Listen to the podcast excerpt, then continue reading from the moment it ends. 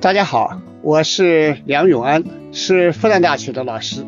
长期以来，我主要是研究比较文学、比较文化，特别关心我们当代青年在社会生活中啊，面临着城市化、中产化和精神领域的青春化的问题。我们现在千千万万的年轻人正处在一个社会的大转型时期，生活环境日新月异，方方面面都有一些新的发现、新的体会，同时也会有很多新的困惑。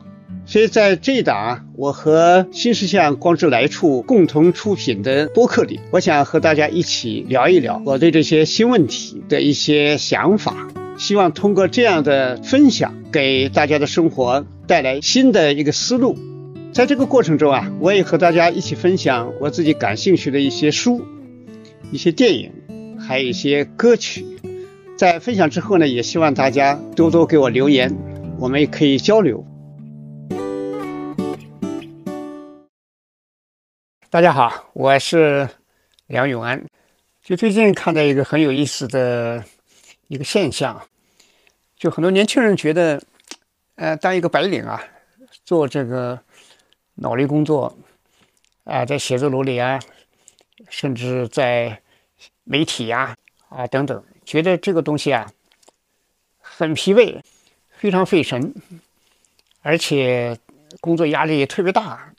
所以呢，就想生活过得简单一点，那么就想去做体力劳动，这个很有意思。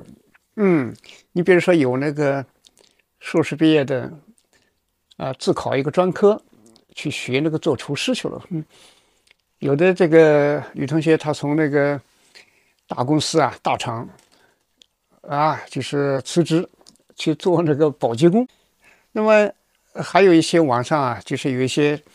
轻体力劳动，啊，去兼职，比如说有的送送外卖呀，晚上去开开那个呃那个什么网约车啊等等，哎，觉得很有意思，嗯，觉得轻松，啊，尽管稍微的累一点，嗯，但是呢，呃，精神呢，啊，比较简单，没有那么多要去耗脑子的事情。其实我们说人类生活啊，有时候容易有个误解，啊，就以为这个。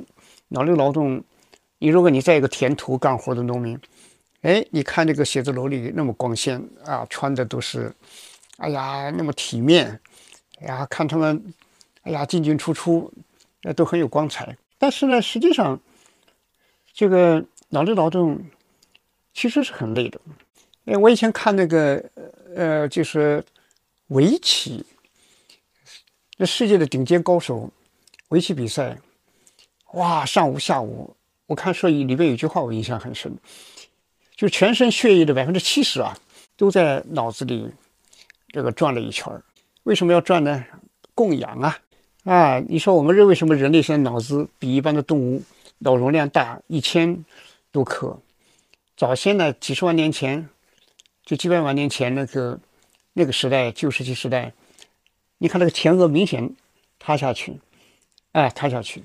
那么后来我们现在智人，那开始进化，那进化最鲜明的特点就是这个脑子长大了。那长大了不是白长大，它就是需要啊，所以很耗神呐，很耗那个能量。所以有时候呢，可能不在其中呢，也很难体会。做一个白领，做一个哎各行各业的这种专业人员的，他的那个疲惫。所以呢，就想去干点体力活啊，轻轻松松，那是也是一个很自然的一个自己觉得自我减压。哎呀，觉得这个也是很很有意思。但是呢，啊，我就想起什么呢？我就想起应该是八五年，我去那个四川峨眉山。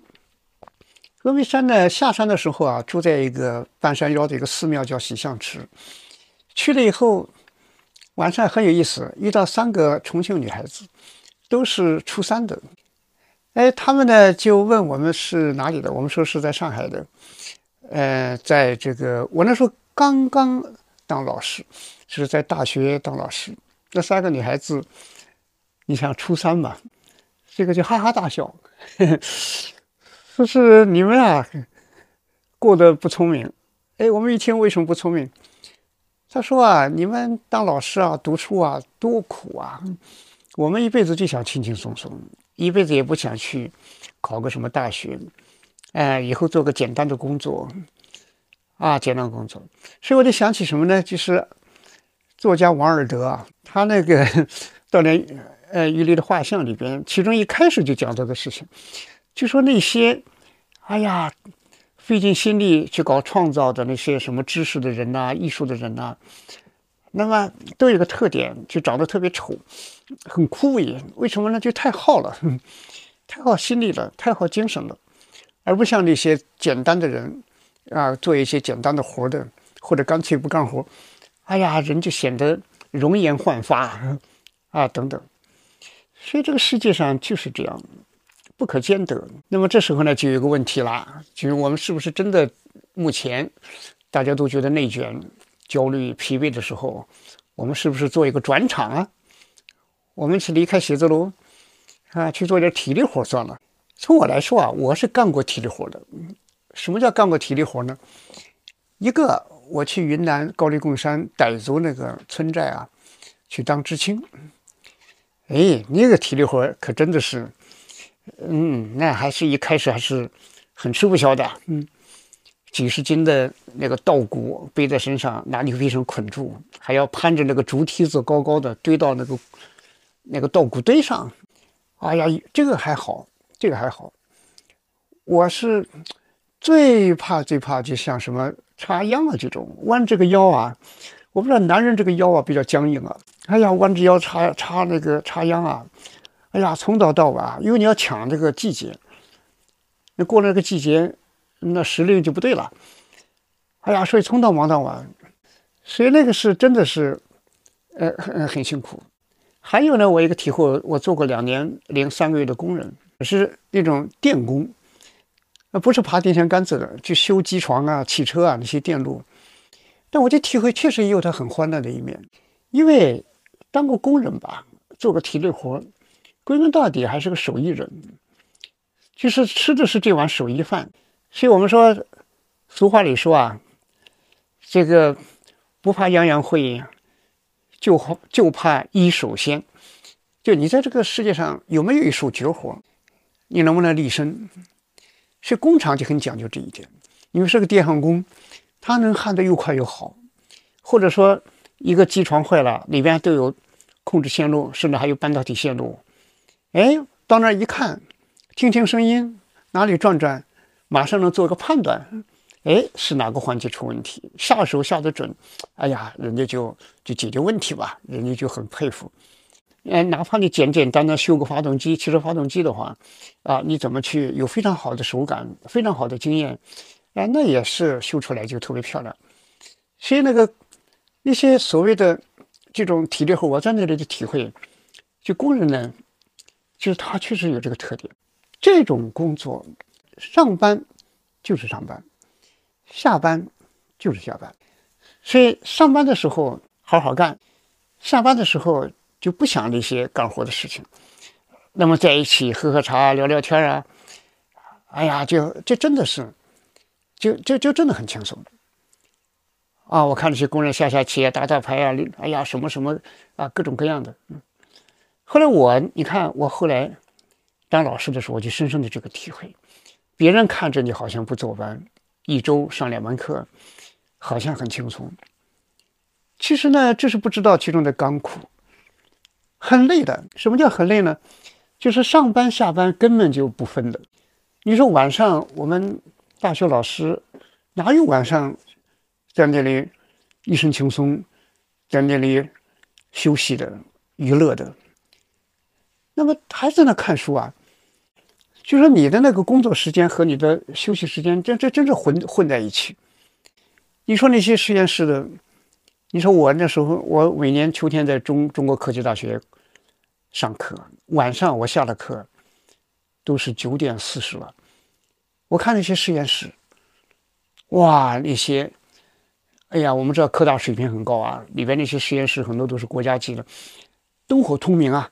一天到晚，我就想起一个事情，就是南京大学，他在这个八十年代，校长匡亚明，他就带着总务处长后半夜两点，然后在校园宿舍去转，就教师宿舍，然后把那些亮着灯的窗户啊都记下来，哪哪些什么位置，然后呢，后来就第二天就搞清楚，哎，这是什么什么房间，是哪些人家，一统计里面百分之七八十都是教师，所以那个宽元校长就就说话了，你看你看。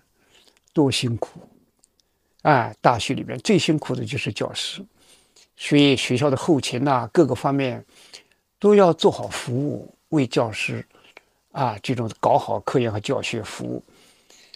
所以这里面啊，我的体会，我是有对比的。工厂有工厂的这种体力劳动，但是也是很强的一个技术活。那么它的有个最大的好处就是上班下班。它是有真正的一个高度的一个对比度的，嗯，那我相信我们今天的很多写字楼里的白领，他遇到新的苦恼，九九六加班很普遍，所以比起那个啊所谓的那种蓝领吧，啊体就是这种啊体力劳动，其实也是有技术工，那么它还是有一个很大的一个就是在精神负担上的区别。所以很多白领啊，现在也蛮羡慕这个蓝领的，羡慕这些啊干这个所谓的啊传统划分的，就是体力劳动的，嗯，啊体力劳动。这个其实真正反映的背后呢，就是我们现在生活压力真的太大了，而且呢，这里还背后一个更深的原因在哪里呢？就是我们很多人还处在有职业无事业的状态，就是那份工作啊，还是处在那个生存竞争里面。不是我爱这个工作，然后我去干这个活其实很大一个程度上，年轻人嘛，进入社会，一开始他确实有个站住脚，要去谋生啊，又面临着很多事情啊，所以呢，面临着这么多生存的问题。哎，所以这时候呢，就先先工作吧，有个职业，啊，有个饭碗。那么这个饭碗呢，是不是自己终身所爱呢？那很多情况下也不是。所以事业就是自己真心喜欢的事情，真心喜欢呢就无所谓了，没日没夜都觉得百分之百的投入，生命就是有热度嘛，那是另外一回事。但是我们现在普遍的情况呢，就双份的疲惫，一方面是工作压力大，二方面心里还累。你说吧，一个工作压力大，心里这工作还不是有那种深深的价值认同的话，那就很辛苦了。所以这就有这个问题，说一个人觉得他休息也没有真正的休息。什么叫休息？我体会这个世界上真正的休息，就是休息的快乐是在哪里呢？就是你干了自己特别喜欢的事，然后我拼尽全力去做。你比如说搞写作的人，哎呀，一下子把这个剧本，一下子把这个小说，啊，一下子把这东西写出来了。哎呀，里边的那种，哎呀，好多好多好多。这种思路发散，然后还有不停的要一种使劲的，有一种啊深化，然后最后哎做好了，自己看着也觉得，发现自己很了不起，居然自我压榨压榨出这么好的文字，如果没有努力的话，根本就根本就不可能写出来，就发现了另外一个自我，啊，发现自己还这么有原创力，所以那时候休息，呀，喝杯咖啡啊，或者外面草地上走走啊。啊，甚至是到个郊区啊，爬个小山呐，就那种愉快啊，那种愉快就真的是，那是真的叫休息。但是我们的很多人呢，如果工作中也没有自己的这种归属感、价值感，所以他哪怕不干这个活的时候，心里还是疲惫的。这个世界上最大的苦恼，据说这个不是很。投入这个工作还要费尽脑力去做，其实我也有有有过这样的体会，就是你要写个东西，这个东西自己一点都不想写，因为是我以前在这个呃当工人的时候啊，还兼兼兼做一些写一些厂工厂里边的文案，当时的一些什么总结啊、年度总结啊什么什么，哎呀，真的不想写，因为当时套话很多啊，一开始那个帽子，哇，在什么。比如说 那个套话啊，就是在什么一片大好形势下，我们什么什么又奋发图强，又今年又什么什么，这这些话你说有没什么大意思？哎，对，但是你只能写啊，所以你你里边要，哎呀，讲讲成绩啊，都是在什么什么，哎呀，大好形势推动下等等，哎，这时候你所写的不是你的脑子的东西，你是在写的是别人的脑子的东西。世界上最苦的事情就是用自己的脑子去写别人的脑子，这个很难别人满意，很难对上。哎呀，那个那个麻烦的很。所有搞过文字工作。去搞过这种工作，这种文字工作人都能体会的。所以我觉得这就是我们的一个为什么想做一点体力活算了，简单。但是体力劳动呢，也不仅仅是个简单的问题。实际上我也理解，这里边还有一个什么呢？我们的心灵啊，心灵的回归的问题。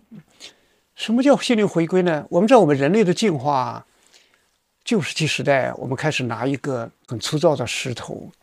很天然的或者简单的劈一劈，那个没有经过打磨，就所谓的旧石器时代。那个时代后来又到新石器时代等等，这都是几百万年的这么个历程。那个时候就是什么？大家都是干体力活，不管是女性在这个居住地附近去采集，还是男性拿着一些简单的什么石头工具啊，特别简陋的，然后去打猎，都是体力。我们人类文明史到今天才一万年，我们现在说人类进化这么三百多万年呐，哪怕我们现代智人，那也就是十几万年前这么一个过程。我们长期都是一个体力劳动者，嗯，进化就是在体力劳动里进化的，所以体力劳动形成了我们的一种心理结构，一种潜意识。所以这个时候呢。我们信奉的是什么呢？我们和土地的关系就是种瓜得瓜，种豆得豆。所以，我们以前都是在一个简单的劳动里边，这种体力的劳动里边，我们获得我们人和自然之间的紧密的依存。所以我们习惯这个。这里面有一种劳动伦理。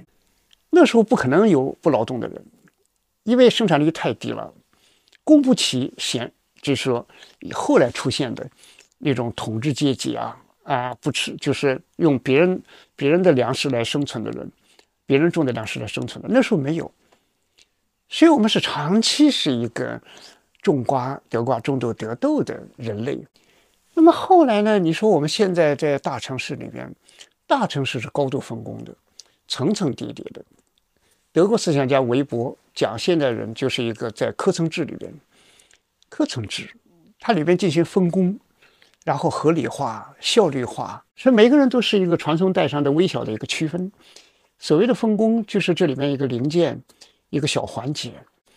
哎，这个小环节出现了个问题了，就是我做的事儿有什么价值？我看不到播种，也看不到收获，我只是在其中一小段、一个小小的碎片化的存在。所以我们就是很难体会我们生命的这种落点，我们的价值在哪里？所以工作你只看得到最后有点收入。这个收入呢，去购买别的服务，购买的一些资源，那就是这么一种间接的生活，都是被各种分工架起来了。所以，我们从某种意义上说，我们今天都是悬在半空中生活。所以，体力劳动呢，你比如说，我们说，如果你简单点儿，你去一个乡村，啊，或者说，啊，我们说传统那种干活啊，你比如说做个木匠。哎，或者什么什么样，就这些简单的事情，其实很重要的一点，就是使用价值和价值连接起来了。因为你在城里原来都是在一个碎片里边，我是做的交换价值，我这份劳动我会写文案，我会去干什么，然后交换，交换出一份报酬来。但这个东西的价值在哪里，你自己也说不出来。但是你跑到那个一个体力劳动里边，它是人和你的创造物之间。劳动的创造物之间是互相看得到的，所以人的力量外射啊，人的力量这种外放外显，是一个在视觉上都能感受到的。所以为什么我们现在这个时代，很多人喜欢做一点手工，做点手工看得见的，哪怕很简单的，我就织一个袜子也行啊，或者是我雕刻个小东西，弄个小泥人等等，这就是我们在现代大的啊这种。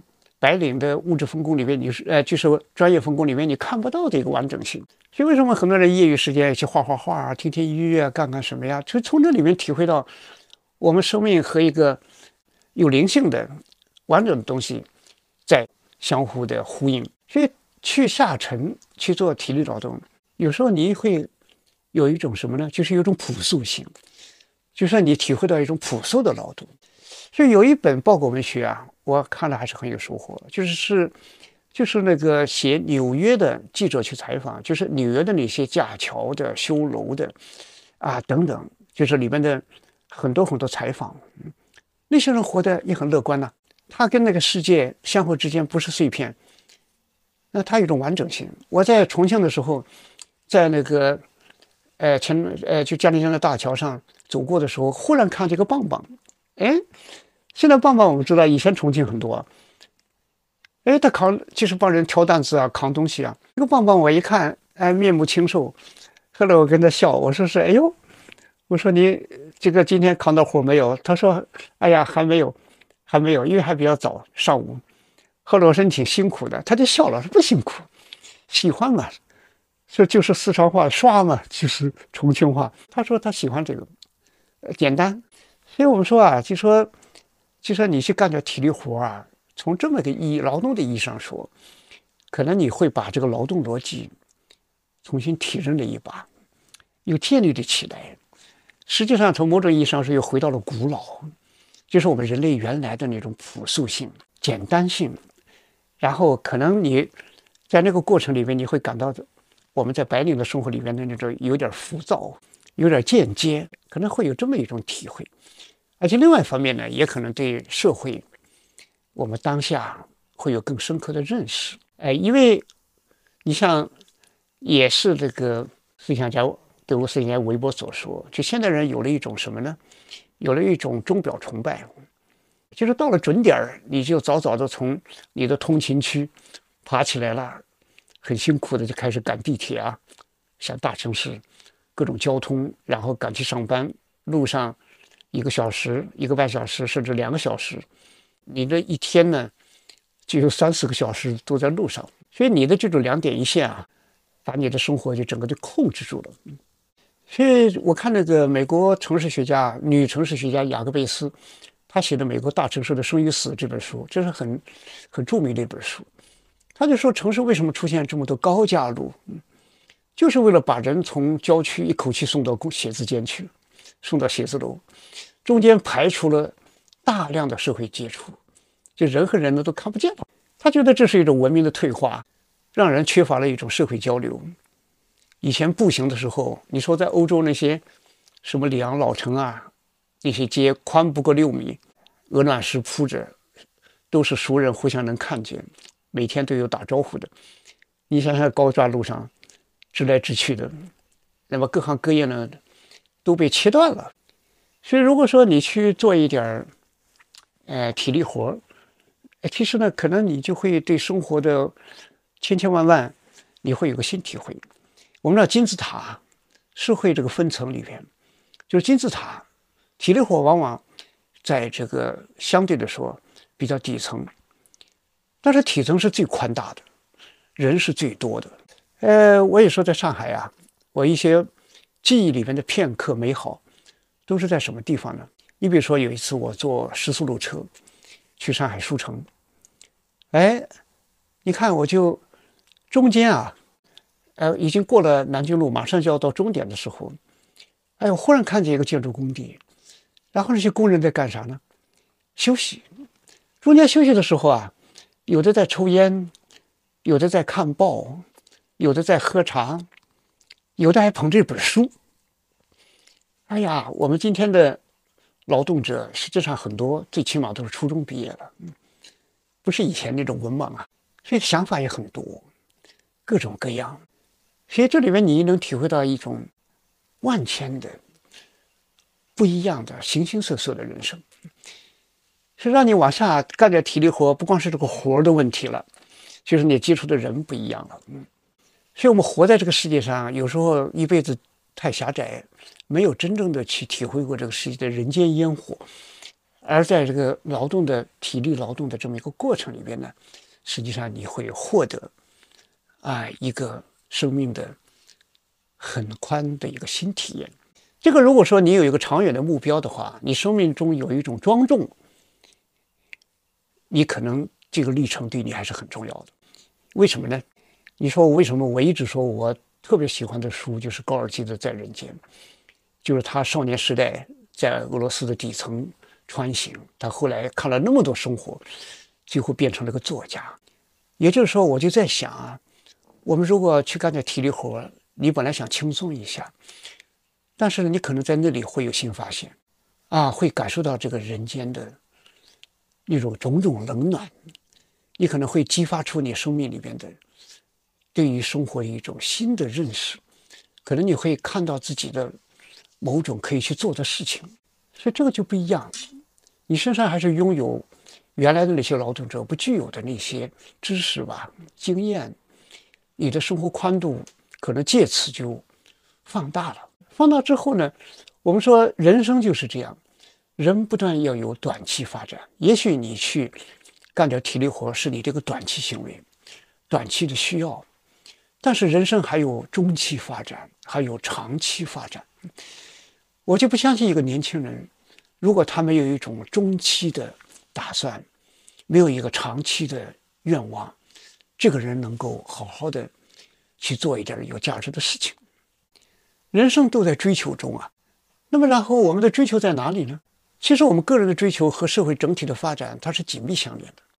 在这个下沉的过程中，你可能真正体会到各种喜怒哀乐，你会真正的认识到我们这个社会。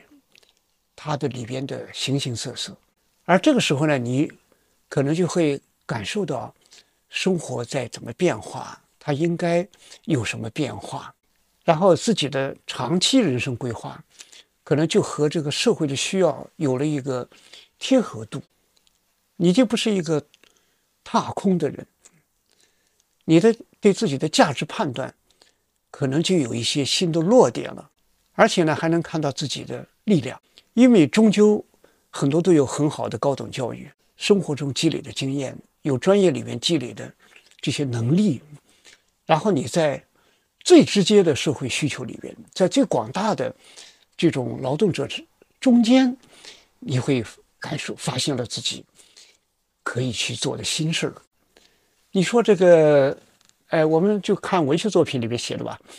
你像英国作家哈代，他写的。最著名的作品《苔丝》，《苔丝》里面你说克莱尔，啊，克莱尔维斯家里三个儿子，爸爸是一个牧师，剑桥毕业，在英国当时十九世纪就这个样子。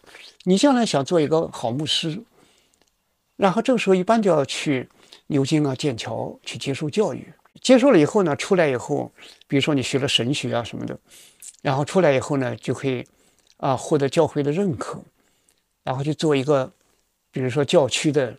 牧师，哎，这样，然后一辈子呢，就有了一个很有体面而光彩的生活。但是里边那个，你看，这个家里面的老三，这个克莱尔，他不这么想，他不想像哥哥两个哥哥那样，或者爸爸的愿望那样，去做一个绅士化的人，做一个所谓的有教养啊、有上流气息的人。他想干什么呢？他想以后做个大牧场，养奶牛，他喜欢这种大自然。然后呢，他这时候做了个新选择，就是跑到了一个牧场啊，去跟那些挤奶工在一起，啊，去养牛啊，弄割牧草啊等等这些体力活。所以在这个过程里边，你看，哎呀，他觉得自己获得了新的生命，跟那些专门就单一的那种。比如说，做一个牧师的目标，啊，就很有一种新的，哎，一种成长的力度。当然，也就在这里，他遇到了泰斯，生活发生了意想不到的很多变化。所以我就想，也我也让我想起这托尔斯泰写《安娜·卡列尼娜》里边那个列文。列文作为一个小地主、小庄园主，哎，你看他后来爱那个姑娘，哎，然后最后人家没要，没拒绝了他。哎，人家姑娘爱无人司机去了，结果呢？你看李文，他自己这个人身上就有一种农民气质，还是坚决的。你看，回到农庄，回到农场，然后呢，跟那些农工一起、农奴一起，吃着那种简单的食物，甚至是粗劣的食食物，穿着那么简陋的衣服，去满头大汗干活，啊，然后在土地上获得了自己的一个心理的那种温暖。所以这就是这个我们说这条走这条路啊啊，不见得就是一个我们说不是说，哎呀，就是一个鄙视链里面觉得这些人不行啊，哎，这粗鄙的很呐，哎，如何如何？那这个不一样。所以我觉得从这个角度看，如果我们今天的年轻人，一个写字楼里边的一个白领，然后呢，最后毅然去啊转一下转一下场，人生转一次场。哎，去干点体力活，去跟那些千千万万的朴素的劳动者走在一起，这不是什么坏事。哎，不是坏事，这也是一种探索，而且这也是时代需要的。这个这里面呢，其实呢，可以把很多文化要素，把很多我们的啊新的这种很清新的因子，让社让这个社会啊获得某种流动性。所以，这如果是这样想，而且你有自己的打算，有你的短期的这么一个选择，也有你中期的一个谋划，也有你远期的、长期的一个发展的这么一个思考，那这就是我觉得这就很好，这还不简单了还。但是如果是另外一面，你只是想逃避，觉得那个哎呀，那个太辛苦了，太耗脑子了，哎呀，觉得那样下去吃不消了。我干脆啊，从那种复杂退回到简单，觉得体力劳动是一种解脱，是一种回避我们现代社会高度竞争的这样一个生存的啊方式。那这个啊，我倒是要说，这个是非常短见的，对自身的成长是没有任何好处的。其实呢，你在这个之后初期你可能感到轻松，但是后面你会无限苦恼。为什么呢？这里面有好几点。一个呢，就是你短暂的轻松之后啊，你会迎来新的更大的苦恼。生活啊，要有想法，要有精神。你想把自己轻松啊，按照一个总而言之是个弱者心态，想降到一个让自己的能够舒展的生活里面去。但是实际上啊，如果你这样的话，你到了这个。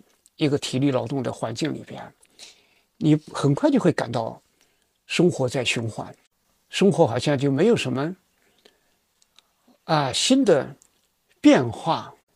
这个啊，我我觉得可以看看歌德的小说《少年维特之烦恼》，他看到的农民就是日复一日，生活呢就被高度的这种统一化，所以人呢就显得特别的。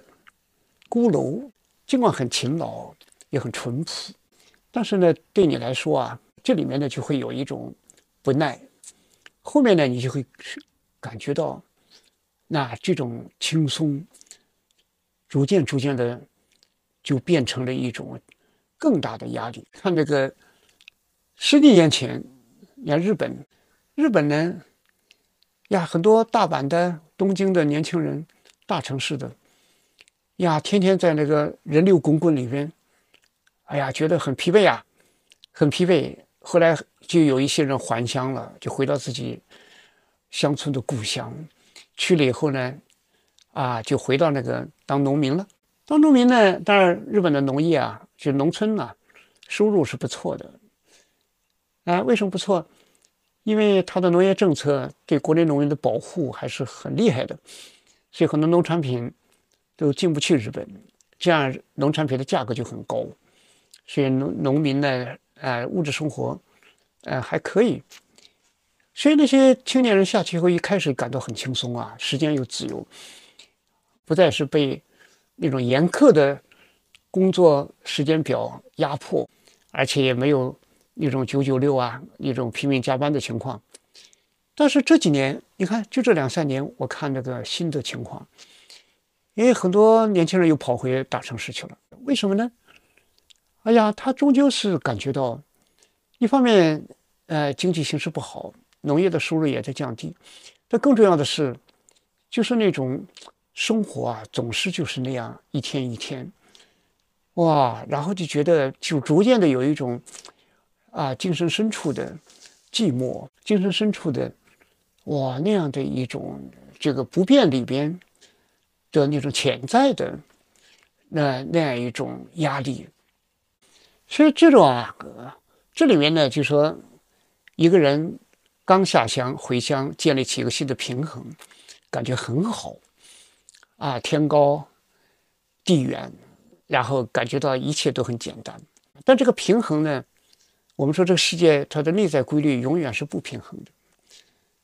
你获得短暂的喘息之后，心情一平复之后，人心不是一个死死海。哎，他就渴望有一种新的变化吧，有一种自己的更自由的那这样一种舒展。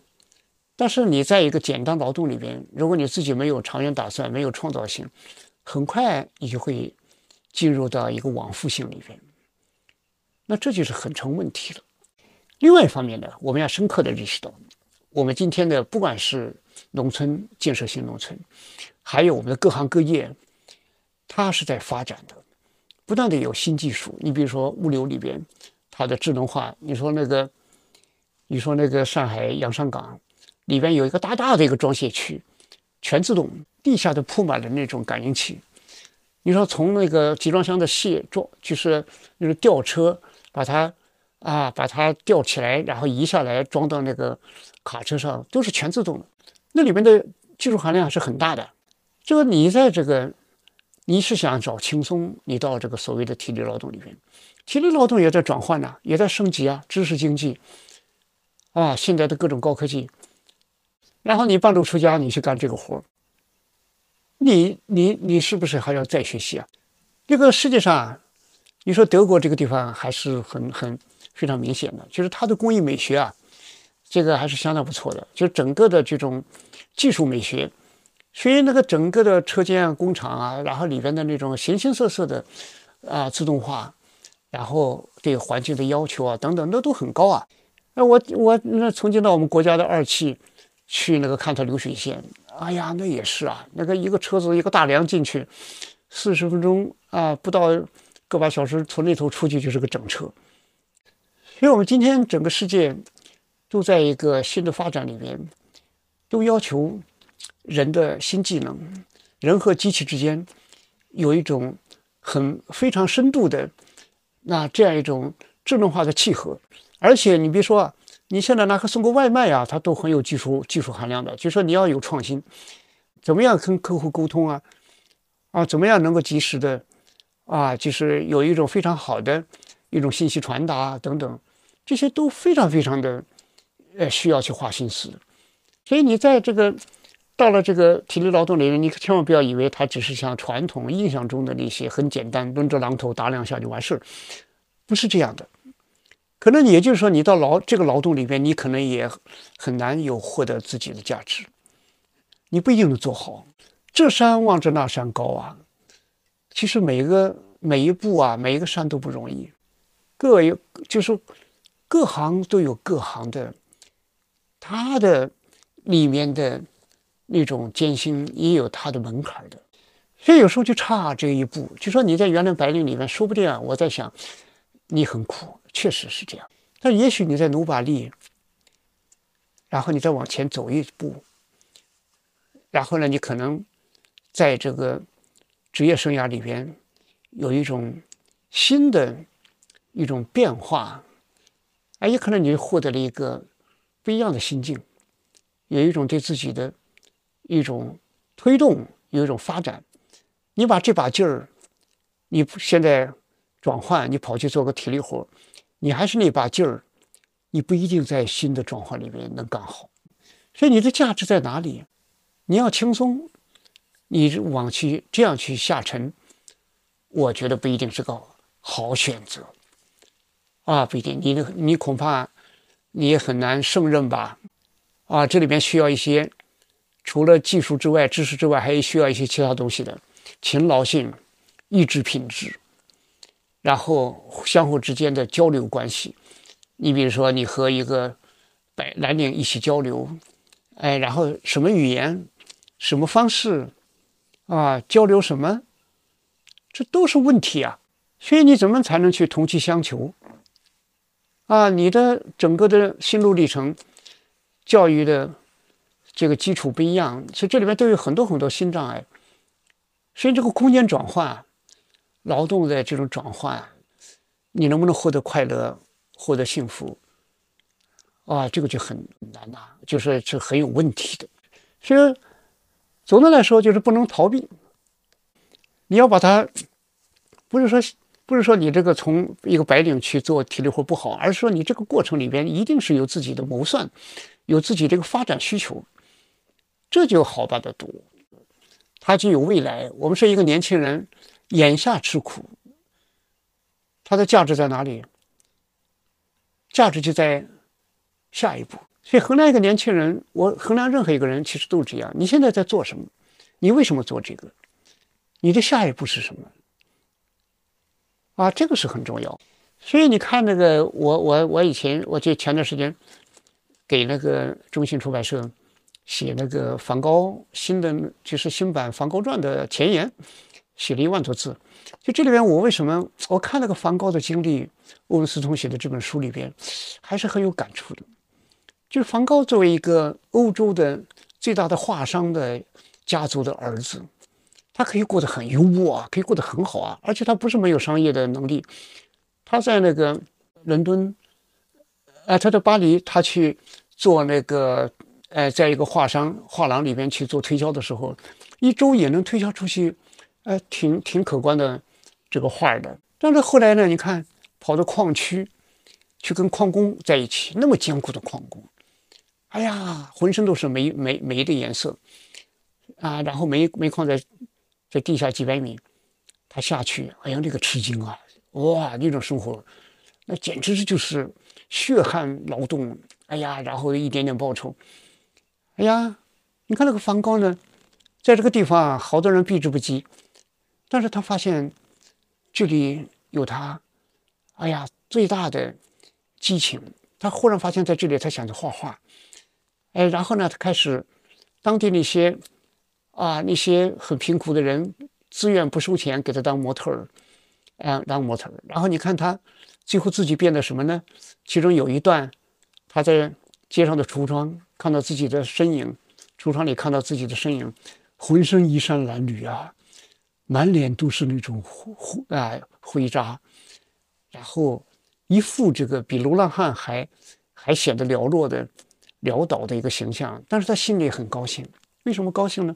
因为他觉得他就是这个样子呢，跟矿工在一起说话，人家才跟他没间隔，在什么话都能跟他说，他不显得那么鹤立鸡群，也不显得格格不入。他自己想，就是需要这样，他这样才能，他才能画画，他才能真正的去看到那些，哎呀，虽然粗糙，那么艰辛的，但是呢，又那么单纯的生活，一种劳动者。哎，所以这就是他有自己的打算的。所以我们说，这个现在的青年活法是多样的，发展的路径也是多样的，所以给自己来一点可能性，去尝试一下。哎，那也是很好啊，所以这个中国现在这个现在是在转型中，转型中需要各种聚合。我们说现代社会啊，尤其全球化，它最大的一个要诀就是，就是不同的人可以互相看见，然后不同的他的那种经验可以汇合，然后不同的他的那种生存可以相互有一种碰撞，然后碰撞中呢有一种发现。我们今天这个。呃，农业社会、工业社会、后工业社会是叠合在一起的。其实我们可以从，比如说你在这个一个互联网公司，你在白领里边，你是个护工业，但是我愿意去做一个哎蓝领，我去尝试一下，体会一下工业文明的生活。那甚至我还可以再跨一步，我还去到啊农业里边、乡村里边，现在正在搞新农村，我还再体会一把这个农业文明。哎，这就是我们中国现有的。目前来说，在全世界来说都比较独特的一个这种文明空间，它的文明叠层，所以我就形容它就是个文明三明治。所以你在里面穿行啊，哎，倒也确实是一个很有意思的我们中国青年的这样一个特有的一个成长空间。那这个里面起码你是要有自觉性的，要认识到这里面的价值，然后呢，才有有给自己去创造这种生命力。所以，我想这就是我今天啊，这个我觉得，呃，就生活，我我这个就是这样，生活就是无限多样的，而且呢，年轻是什么？年轻就是无限可能。关键在哪里呢？关键就是你在寻找什么，你你是向往一个什么样的未来？所以，我们任何一个人。他畏难，畏难是什么意思呢？就是活在自己的弱点里面，活在人性的弱点里面。人性的弱点就是这样嘛，避难就易，避远就近，避烦就简。很多人就是年轻的时候，因为人性的这些弱点，丧失了后面的发展力。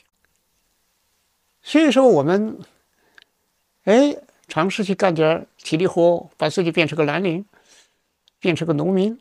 但是不是逃避，而是为了新的吸收，为了一种新的打开，这个就不是回避，就不是避难就医，而是迎难而上啊！这个迎难而上，但为什么我们愿意去干呢？因为这是我们的心之所向啊，谁才变成我们的身之所往？那么心里是有价值感的，心里是有一种内在的这种自我的。一种肯定性的，在心里深处呢，是知道自己在创造一种价值，这样就非常好。这是一种高度的自觉的主动性。我就回想起我当年去插队，高中毕业，高丽贡山怒江边劳动，那是被动的。其实我为什么今天会这样说？因为我后来是一直在反思我在那劳动的两年。因为你的这个被动性，所以你不会想到其他的一些价值。如果我是有今天的这么一个意识的话，我去那两年，我真的会好好的去做一些跟农民、傣族那些乡亲们一起聊天的时候，会好好的去梳理一下这个寨子里边的家族史，然后我也会。好好的学一点人文地理，什么环境使他们在这里定居？哎，同时也会深深的会在民俗学上、民族学上。你比如说，他们那里丢找一个人找不到了，会问身打卦，在大榕树下面拿着把刀，然后撒上鸡血酒，嘴里念叨着这个地方、那个地方、这个地方、那个地方，到最后哪个地方觉得刀动了一下，嗯。就到那儿去找，就这里面穿着黑衣黑裤的这种巫师一样的人，就里面有非常非常多神奇的东西。那个时候，如果说是有这些意识的话，那就大不一样啊，大不一样，大不一样。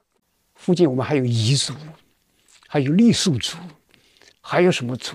多么好的一个学习、打开、去摸索这个世界的机会。当时的脑子就是。体会不到啊，所以现实是什么？现实就两部分构成，一部分就是你身处其间的这个社会和自然，另一方面就是你意识到的这个社会和自然，两个东西加在一起才是你的现实。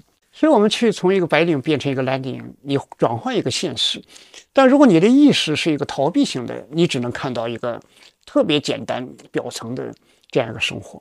但如果说你的意识里边是一个成长的意识、寻找的意识，现代社会的见识的意识，那就不一样了。你会去记录那种生活，你会去在里面探索这种生活，你会去观察，哎，然后你会去做一些推心置腹的啊，跟大家的交流，然后你会在一种身体的劳动里边，你还有一种心灵的不断不断的那种去发现，去热爱，你会。那些眼神你会逐渐的感到亲切，所以我想这就是一个青年的在这个里面的一个意义。去去去年吧，我跟那个光之来说还合作，就是做了一门课程，就工作之苦。讲到今天这个问题的时候，我觉得这个课程系列还是真的是非常有一种跟青年的贴合度的，就是而且这个课程的。书马上也要上市了，啊，就在这里面，我们如何去寻找在工作中寻找生活的价值，就是我们在劳动中如何获得我们人生的发展，那都跟大家一起来讨论这些问题。大家有兴趣可以一起来看一看。嗯，好，今天的分享就到这里，谢谢大家。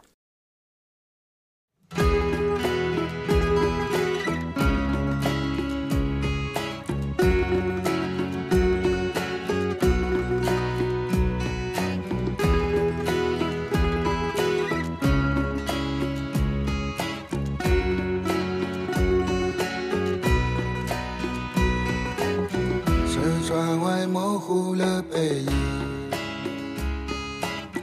列车它一路向远方，夕阳下金色的麦田，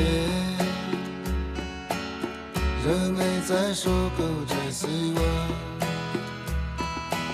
像故乡一样的深情，可不是故乡的山川。当黑夜吞没了黄昏，多少人相聚和别离。岁月它扭转着四季，这世界换了伤悲。每当我一路向南方，总是在盛夏的午后。啊哦，夕阳下夜行，啊哦，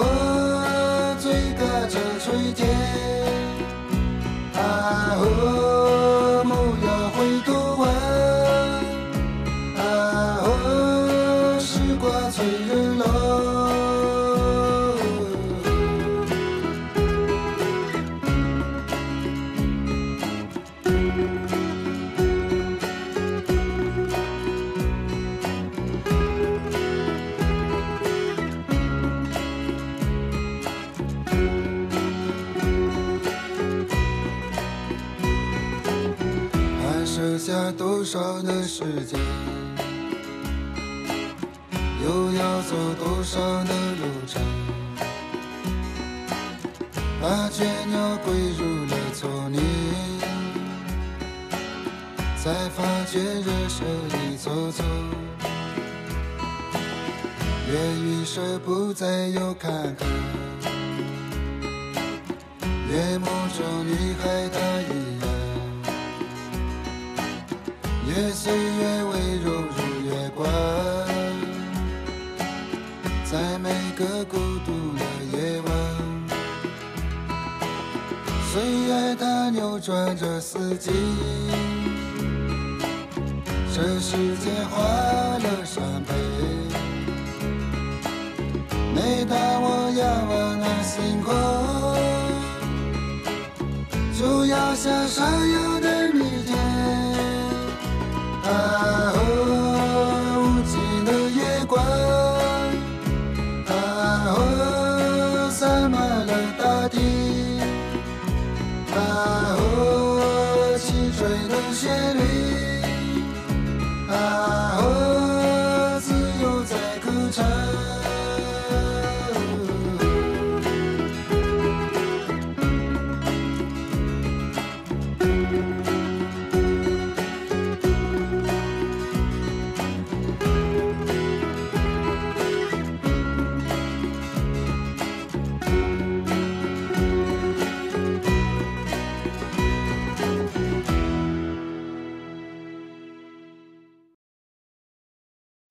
最近，我与新石像光之来处合作了一门“工作之苦”的课程，聚焦这个时代工作的一些新问题，希望能和年轻人在一起寻找重新建设生活的答案。